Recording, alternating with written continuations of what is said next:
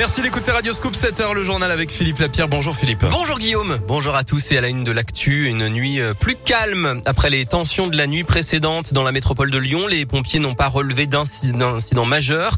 Dimanche soir, pour Halloween, des poubelles et des voitures ont été incendiées dans plusieurs communes de l'agglomération. Un homme a tenté d'incendier un bus TCL à Vaux-en-Velin. Il a lancé des cartons enflammés dans un bus de la ligne C3 au Mas du Taureau. Les cartons ont pu être sortis rapidement avant que le feu ne se propage au bus.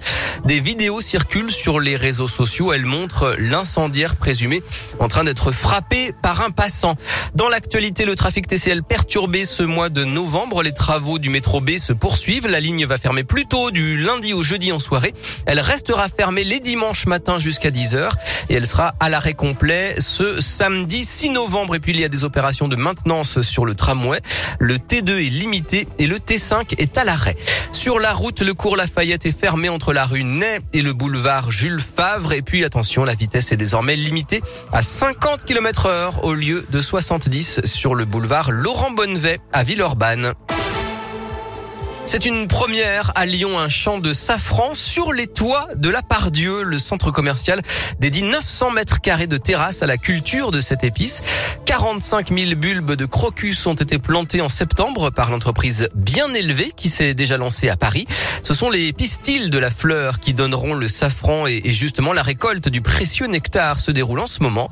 Amélie de François est la responsable de la safranière du centre commercial de la Pardieu. Ça commence à fleurir, donc vous voyez ces jolies petites fleurs euh, violettes qui commencent à s'ouvrir au soleil et on a les pistils rouges qui dépassent et c'est ça qu'on va récolter derrière qui donnera le safran une fois séché. Le but sera de les vendre à la fois à des restaurateurs, donc très localement dans Lyon, mais aussi à des particuliers, euh, notamment dans le centre commercial. C'est quand même un endroit qui se prête particulièrement bien à la culture du safran. C'est une plante qui est pas très capricieuse, disons. Elle peut pousser euh, dans plein de conditions climatiques différentes. Là, il se trouve que nos surfaces, elles sont très bien exposées, elles sont au soleil et c'est une garantie que la floraison se passera bien et qu'on ait des belles fleurs et du beau safran. Et avec le défi de ramener un peu de nature en ville. Des ateliers découvertes et dégustations sont proposés dans les plantations de safran. Comptez 30 euros les deux heures à partir de 10 ans.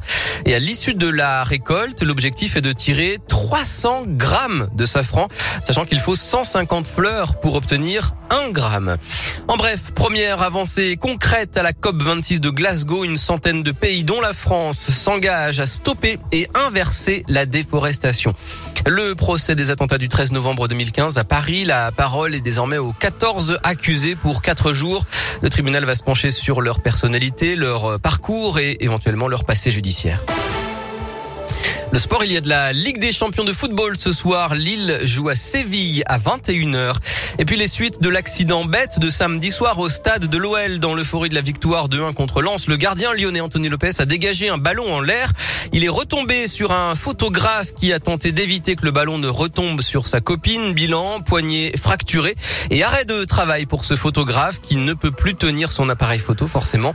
Selon le site olympique lyonnais, l'affaire ne va pas en rester là. L'Olympique lyonnais a pris contact avec ce supporter blessé.